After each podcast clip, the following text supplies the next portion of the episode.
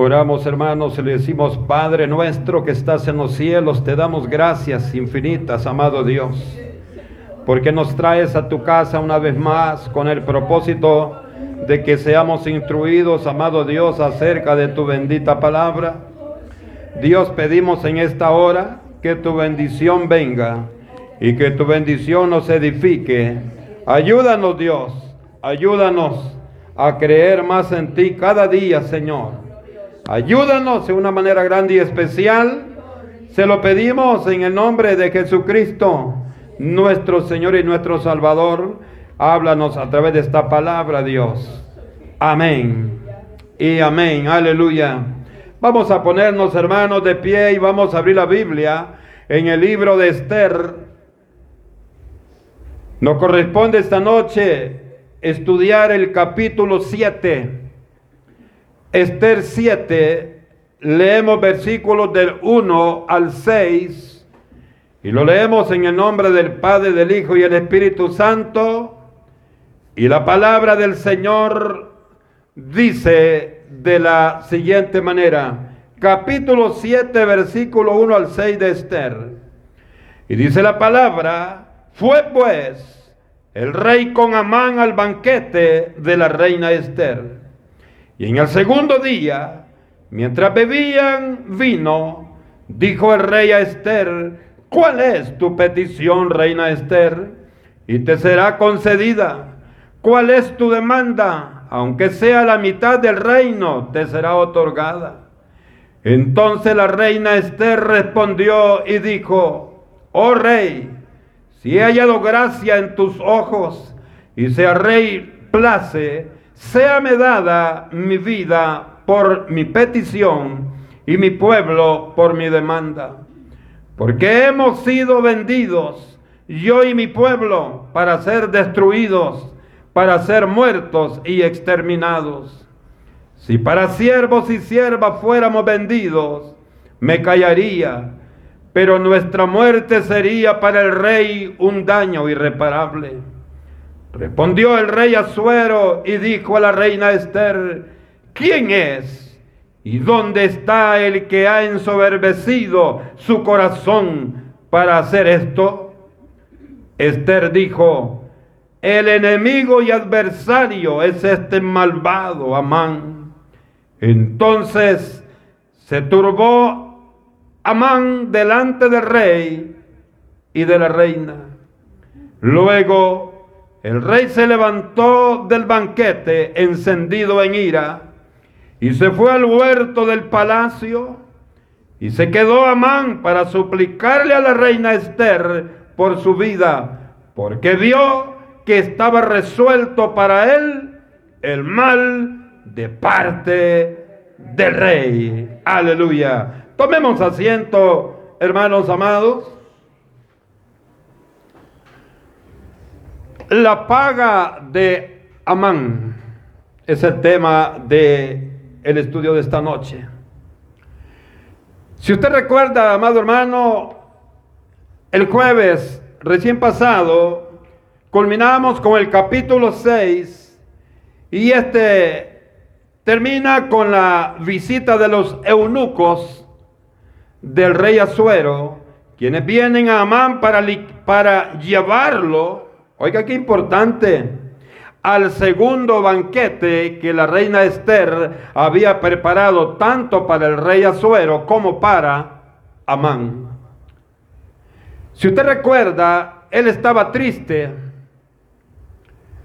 Él estaba desilusionado porque le había tocado andar, llevar a Mardoqueo por las calles de Susa y anunciar la grandeza que el rey haría sobre este varón, cuando él creía que era él la persona que iba a ser bendecida siempre por el rey.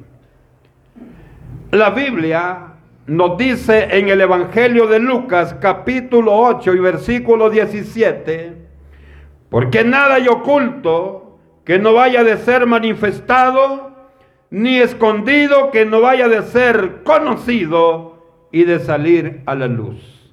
Qué interesante lo que dice Lucas. Y también dice en Lucas capítulo 12, versículo 2, nos dice la palabra, porque nada hay encubierto que no haya de ser de, que no haya de descubrirse, ni oculto que no haya de saberse. Amán en este momento se estaba dando cuenta de algo. Y era que él había preparado aquel complot. Amán, amados hermanos, había preparado aquel ataque a todo el pueblo judío, el que estaba en las 127 provincias, que estaban bajo el poder y el dominio del rey Azuero y de todos los habitantes judíos que estaban en Susa, capital del reino. Y él, todo esto, hermano, todo este complot lo había preparado por la razón única de que Mardoqueo no se había doblegado a la autoridad que nadie le había dado, no que él se la había tomado. Cuando recibió aquel anillo, hermano, él se creyó más de lo que él era. Hay una cosa importante que no tenemos que perder de vista y es que él sabía que Azuero no se daba cuenta de esto. Y realmente Azuero no sabía. Pero se le había olvidado que a Dios no le podía encubrir nada. Se le había olvidado que Dios tiene el control y que los ojos de Dios ven todo lo que hacemos. Y hermano, tanto era la grandeza que él mismo había creado de su persona, que se había olvidado que el único que merece respeto y obediencia es el Señor Jesucristo. Y esto, hermano, significa que todo lo bueno o todo lo malo que el hombre haga en contra o en favor de su prójimo tendrá una recompensa de parte de Dios. Es bueno que esto, hermano, lo tomemos también para nosotros. Todo lo bueno o todo lo malo que hagamos en contra o en favor de nuestro prójimo tendrá una recompensa de parte de Dios. En otras palabras, siempre vamos a pagar la factura por nuestro mal procedimiento. Y esto nos damos cuenta que Amán aquí se había dado, había encontrado lo que él ya sabía, pero que la autoridad que él había creado, que había superado la que realmente debía tener. Veamos ahora el segundo banquete al cual fue llevado. Estos banquetes, hermanos, duraban muchos días. De hecho, aquí no dice cuántos días duró este banquete. Pero sí nos dice en el versículo 2, dice, y en el segundo día del banquete, ya tenían dos días de estar enfiestados. Dice, amados hermanos, que en, el segundo día de la celebración, mientras departían el rey Azuero y Amán, Mientras bebían vino, dice, este es licor, ¿verdad? Mientras bebían licor, dice que el rey nuevamente preguntó a la reina Esther. ¿Por qué nuevamente? Porque primeramente ya había preguntado dos veces la misma interrogante a Esther. Cuando llegó a visitarlo, en el primer banquete, y ahora por tercera vez le pregunta el rey Azuero en el versículo 2 del capítulo 7. Dice, mientras bebían vino, dijo el rey a Esther, ¿cuál es tu petición, reina Esther? Y te será concedida. De una sola vez le dijo, va a ser concedida la petición que tú traes. Qué interesante. Ahora le dice, dime, quiero saber cuál es tu demanda. ¿Qué es lo que tú demandas de mí? aunque sea la mitad del reino, le dice, te será otorgada. Aunque me pida la, mitad del reino, te la voy a entregar.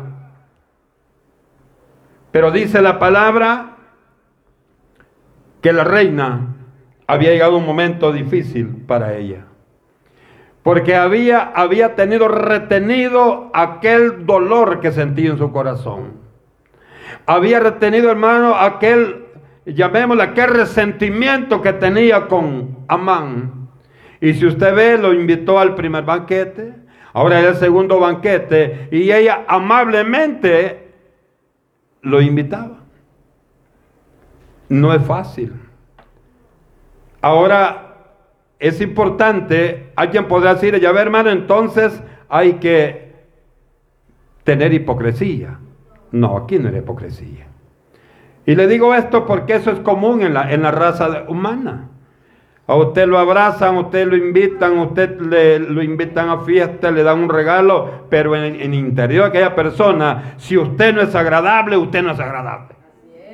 Pero en este caso, hermano, en este caso es un caso muy diferente, es un caso muy emblemático, es un caso muy especial.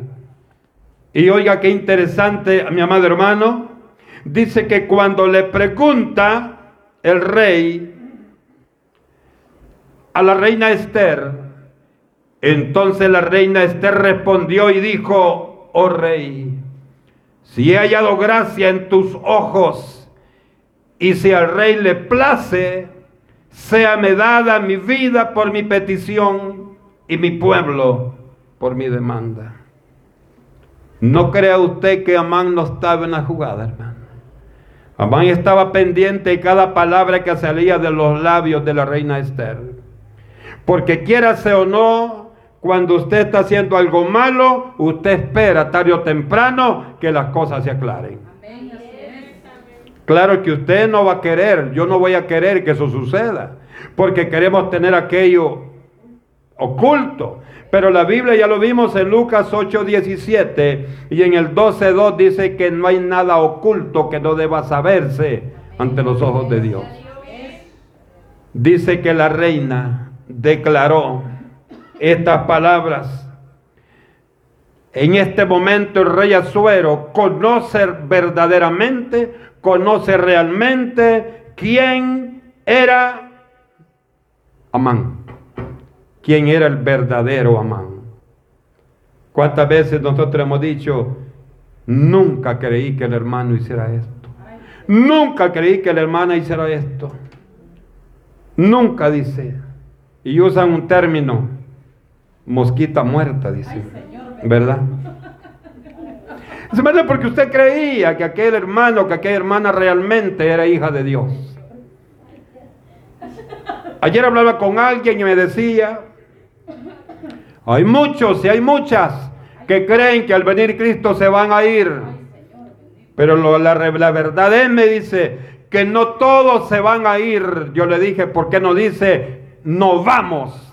Porque todos estamos ahorita en la condición de ser tentados.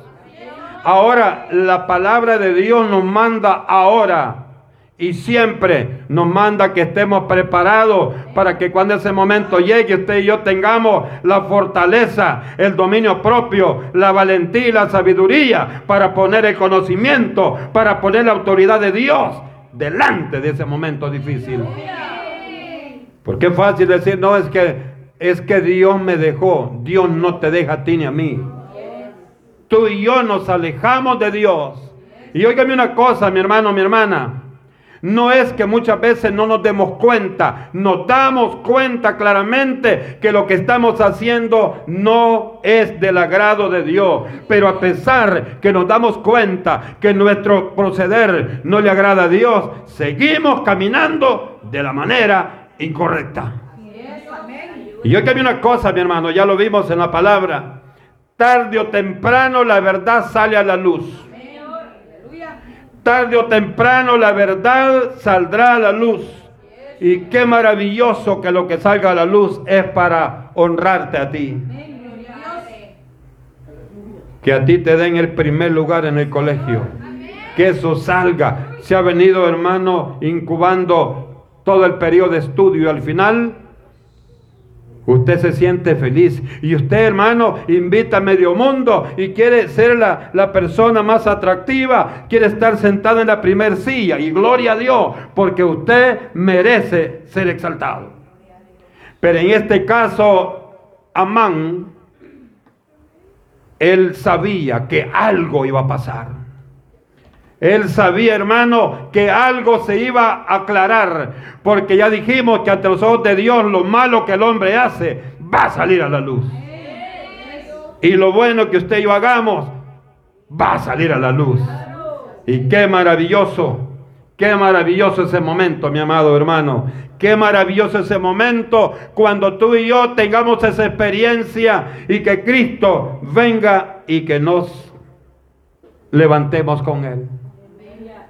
Dice la palabra en el capítulo 7.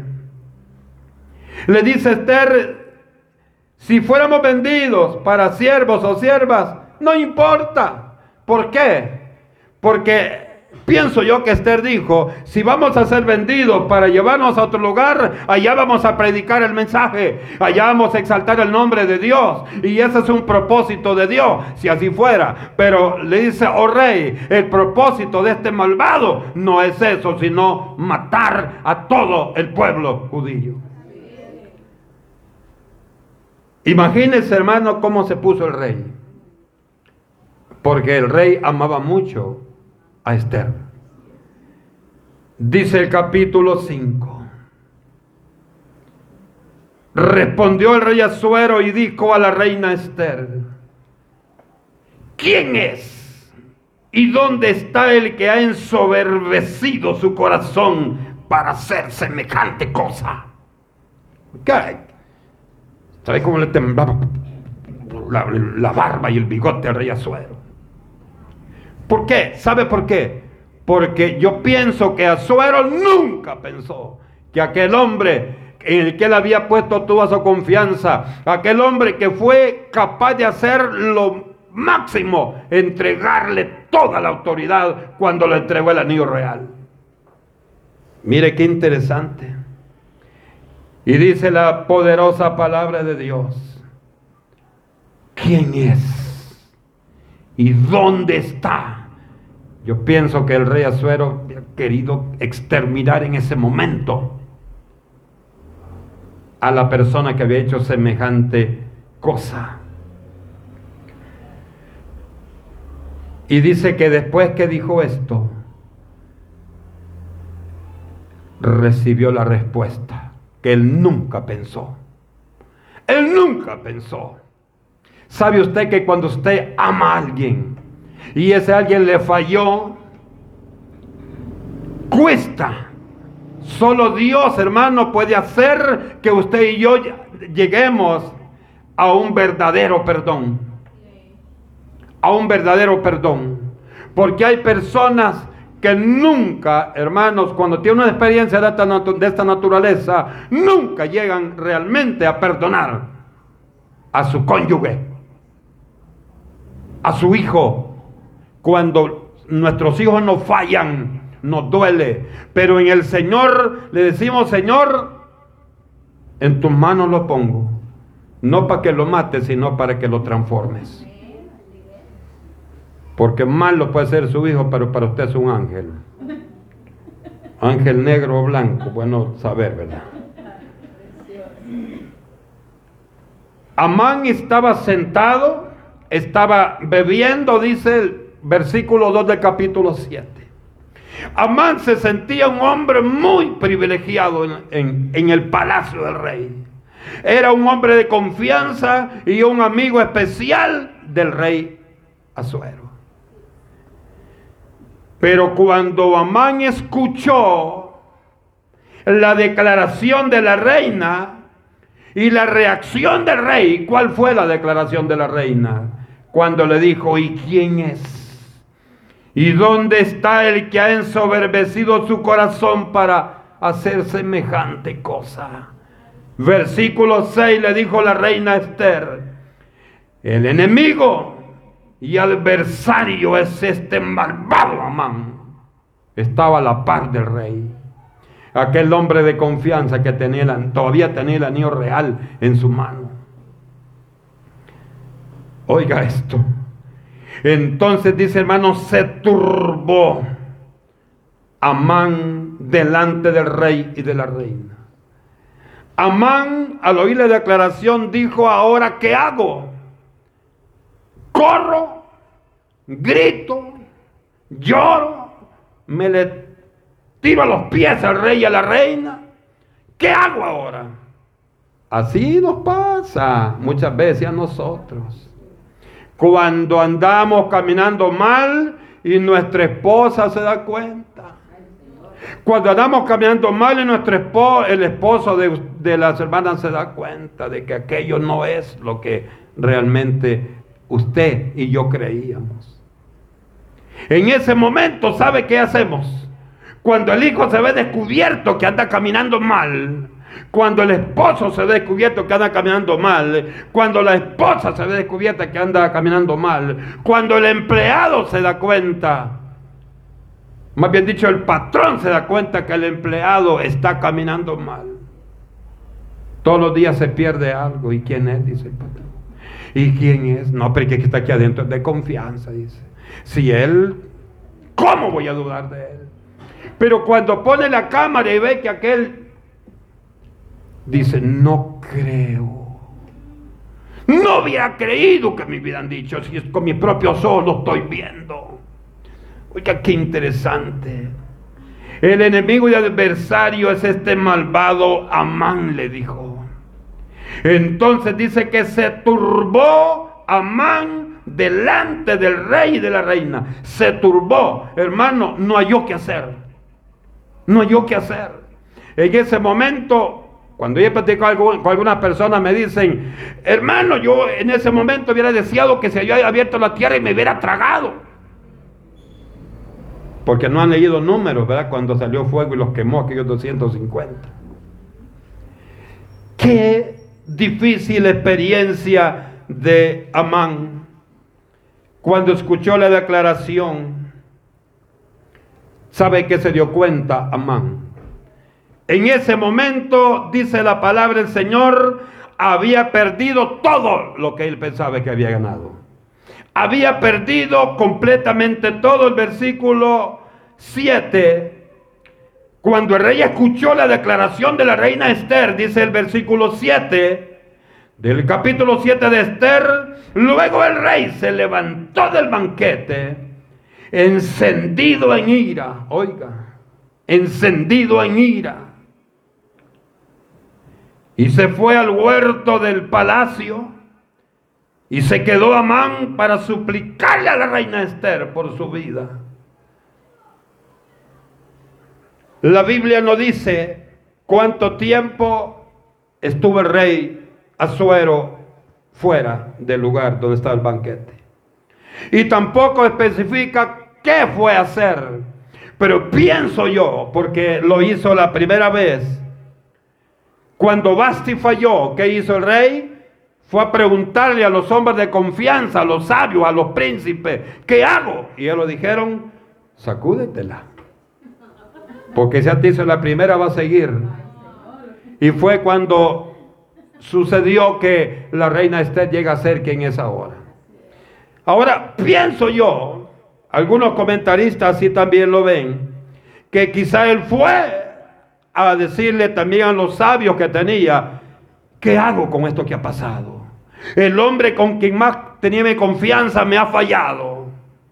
Quería matarme incluso a mi propia esposa, porque él sabía que era judía. Mire qué, qué difícil es esto. Eh, Amán se daba cuenta que con la declaración de la reina solo le esperaba muerte, porque la Biblia dice que la paga del pecador es la muerte. La paga de aquel que peca es la muerte, dice la palabra. Por eso Cristo vino a darnos vida y vida en abundancia. Por eso Cristo vino para ponerse eh, ante el Padre y nosotros e interceder por nosotros ante Dios. Y decirle, este es mi hijo, no le haga daño. Dice que pasado un tiempo el rey volvió al huerto volvió del huerto del palacio al lugar del aposento donde estaba el banquete. Amados hermanos, el banquete se cambió. El banquete ya no era gozo, el banquete ya tenía un olor a muerte. Amán, triste, desilusionado al saber que qué le esperaba. Él dijo, se acabó todo. ¿Qué hace usted? ¿Qué hacemos nosotros cuando algo tiene una mala noticia? Usted está en el sillón, lo que hace es dejarse caer sobre lo que tiene a, los lados el sillón, ¿verdad? Dejarse caer, como quien dice, ¿qué hago? Cuando vemos el caso de este varón, de Amán, triste, desilusionado al saber que le esperaba, dice que él comenzó a rogarle a la reina Esther que intercediera por él ante el rey Azuero para que el rey Azuero no lo matara. Eso lo dice la palabra. Comenzó a pedirle, dice en el versículo 6. Entonces se turbó Amán delante del rey y de la reina. Y dice que todo lo perdió. En un momento lo perdió. Lo que tuvimos ganado en el Señor, en un momento lo podemos perder. Yo le pregunto esta hora, ¿usted sabe que Cristo viene pronto?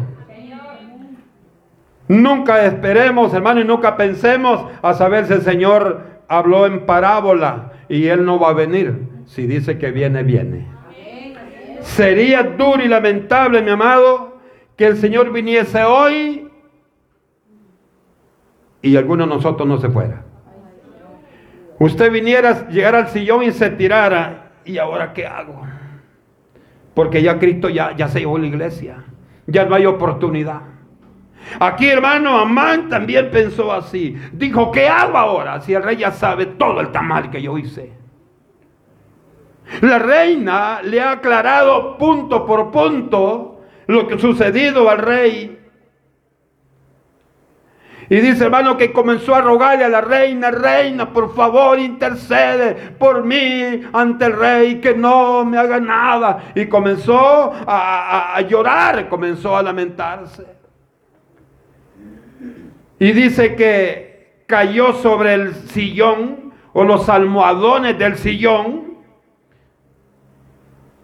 Según la cultura judía, la cultura del Medio Oriente dice, hermano, que en los banquetes había una serie de especies de sillón con almohadones o cojines, como usted le quiera llamar, alrededor para que el, invitado se recostara ahí.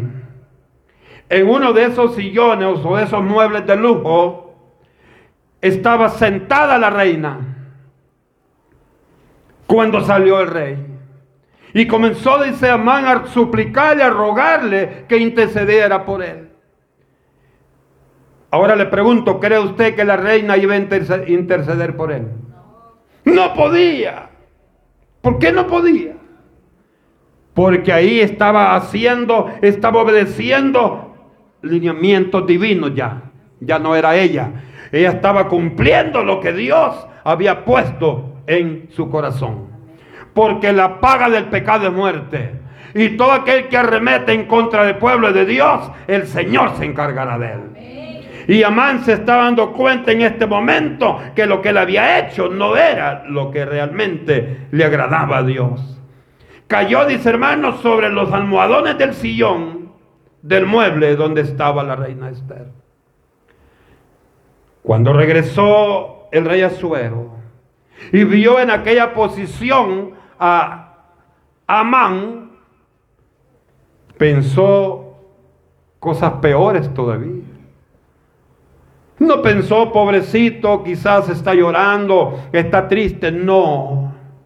Dice que la posición que tenía Amán, caído sobre los almohadones, los cojines del reclinatorio del sillón donde estaba Esther, hizo que el rey interpretara que Amán insinuaba la reina al deseo sexual. Y aquí lo dice la palabra. Después el rey volvió del huerto del palacio al aposento del banquete. Y Amán había caído sobre el lecho en que estaba Esther. Entonces dijo el rey, cuando entró y vio en esa posición a Amán, le dijo, ¿querrás también violar a la reina en mi propia casa. Imagínese, hermano. Imagínese qué reacción más difícil había en el corazón de este rey. Al proferir el rey esta palabra, le cubrieron el rostro, man. Como quien dice, son muertos. Le cubrieron el rostro. Y dice la palabra del Señor. Oiga, hermano. Y dijo, dice Arbona, uno de los eunucos del rey, es que hermano, oiga, hay jefes que no los quieren. Y yo pienso, ya veo a Amán hermano caminando en el palacio y si alguien se le quedaba viendo, se le apartaban. Y aquí dijo Arbona en el versículo 9, aquí me la pagas, Amán. Y le dijo al rey en el momento cuando le dijo, bueno, todavía, aparte de lo que has hecho, que quiero matar a todos los judíos, incluso a mi esposa, también querrás violar a la reina.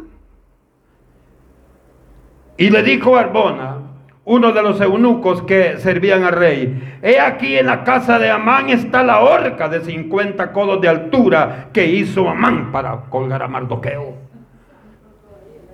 Oiga, hermano, si el rey no sabía eso. Y, sabe, cuando el rey lo llamó para que fuera a pasear a, Mardoqueo y lo vistiera con la ropa real, le pusiera la corona y el caballo real lo fuera a pasear, a eso iba, a eso iba Amán, a decirle que colgara a Mardoqueo. Pero se acuerda que vimos que en ese, en ese perfecto, en ese momento exacto, fue cuando el rey, eh, el rey lo llamó. Es porque Dios no permitió que Amán fuera hacer este complot en contra de Mardoqueo. Y oiga, le dijo Arbona, uno de los eunucos que servían al rey, he aquí en la casa de Amán la horca de 50 codos de altura que hizo Amán para Mardoqueo, el cual había, había hablado bien por el rey. Entonces el rey dijo, cuélguenlo en esa horca. Oiga. Él la hizo para Mardoqueo, pero para él va a servir. Dice la Biblia que con la misma vara que medí vas a ser medido. oiga, qué terrible, hermano. Y dice el versículo 10 que colgaron a Amán. Así colgaron a Amán en la horca que él había hecho preparar para Mardoqueo. Y cuando el rey vio colgando a Amán, dice que se apaciguó la angustia, la ira que él tenía. Veamos algo importante. La orden del rey fue, cuélguenlo, cuélguenlo. Como que dice lo que ha hecho este no tiene perdón. Ha superado toda la falta. Ha hecho lo que yo nunca pensé me ha traicionado, la confianza que yo he puesto en él la ha traicionado Amán. Al final el poderoso Amán es colgado. Dice Salmo 91, 8.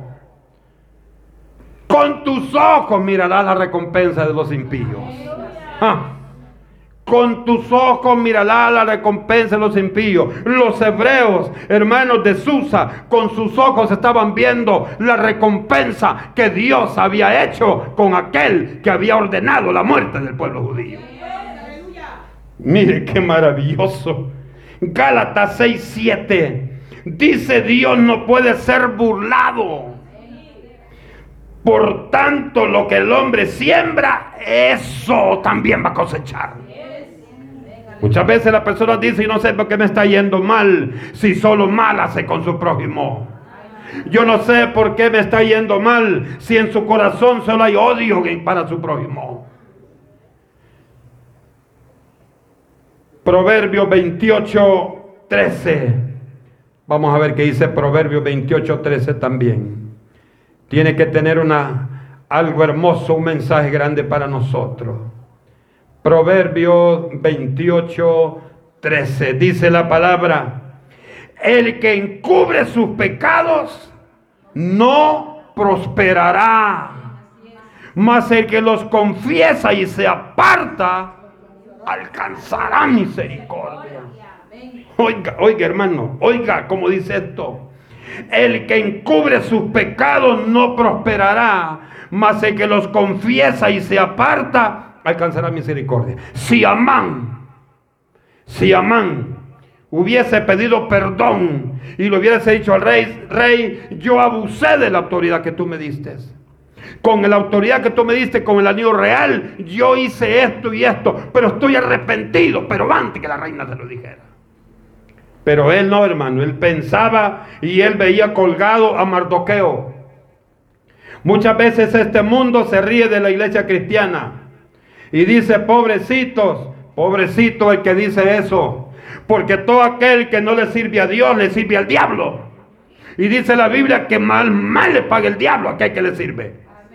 Y usted y yo, hermano, que le servimos a Dios, sirvámosle de corazón, sirvámosle, tengamos dominio propio para decirle al Señor, Señor amado, aunque las circunstancias no sean buenas aparentemente para mí, pero yo sé que tú tienes conocimiento de todo lo que sucede. Y no nos cansemos de hacer lo bueno. No nos cansemos de hacer lo bueno. Aunque nuestro prójimo no nos quiera, usted y yo hagamos lo bueno. Porque si algo va a pasarle a este Señor, a esta persona, viene de parte de Dios. Porque Dios dice, dejen aquellos que les quieran hacer daño a ustedes y déjenlo. Porque yo me voy a vengar de ellos. Porque ustedes son mis hijos. Ustedes son mi iglesia. Y aquel que a ustedes los, los odie, a mí me odia. Termino diciéndole, cuando el profeta Samuel se sintió triste y pienso que hasta lloraba cuando Saúl iba a ser el rey de Israel. Y el profeta Samuel le decía el nombre, le va a ir mal porque este hombre no está en el corazón de Dios. Y hay gente terca, necia, rebelde. Le decía es que nosotros te queremos, queremos un rey como todas las naciones. Y cuando se sintió mal, dice que el Señor le dijo, Samuelito, no te sentís mal, hijo. No te están rechazando a ti, a mí me están rechazando. ¿Y sabe qué sucede? La iglesia no puede callar el mensaje de Jesús. No puede callar el mensaje de la verdad. Porque cuando el hombre no hace caso, el hombre se ríe. Usted sabe que dice la palabra que en el momento de la angustia, cuando esta persona busca de Dios, dice la Biblia que el Señor se va a reír de ellos. Y hay algo importante. Todo lo que la iglesia predica va a suceder sobre esta tierra. Y aquel que no se arrepiente, que ahora se cree fuerte, se cree hombre fuerte, ahí entonces va a llorar y va a aullar como que es lobo. Aquí vemos a Amán. Se creía fuerte, pero cuando fue descubierto que la verdad estaba ante él, dice madre hermano que comenzó, comenzó a suplicarle, reinita estercita, preciosa, ayúdame, a hablarle al rey que no me mate. Pero que yo le digo una cosa, no era el rey el que había tomado esa determinación, era Dios quien había tomado esa determinación. Y Dios estaba usando al rey Azuero para que ejecutara el juicio que estaba dictado en contra de este hombre, de Amán. Todo lo que le dijo el profeta Samuel a Israel, todo se cumplió. Todo se cumplió. Y no podía decir el pueblo no sabía. Usted y yo, mi hermano, no puede decir no sabía yo que lo que estaba haciendo era malo. Porque usted y yo somos inteligentes, somos sabios. Y de tan sabios que somos que muchas veces a lo bueno le decimos malo. Y a lo malo bienvenido. Nadie sabe. Nadie sabe lo que estoy haciendo. El ojo de Dios todo lo sabe. No hay cosa encubierta, dice la palabra del Señor. Por eso también para los amigos y hermanos que nos vean a través de las redes sociales, si tú estás haciendo algo que no está bien entre los ojos de Dios, yo te digo esta noche, reconcíliate con tu Jesús. Porque si no te va a tocar la diamante, colgado también vas a terminar. Hermanos, que Dios nos bendiga a todos y que Dios nos ayude para hacer su voluntad sobre todas las cosas. Cerremos nuestros ojos en esta preciosa noche y le decimos gracias Jesús. Gracias poderoso Jesús. Gracias mi amado Dios. Aleluya.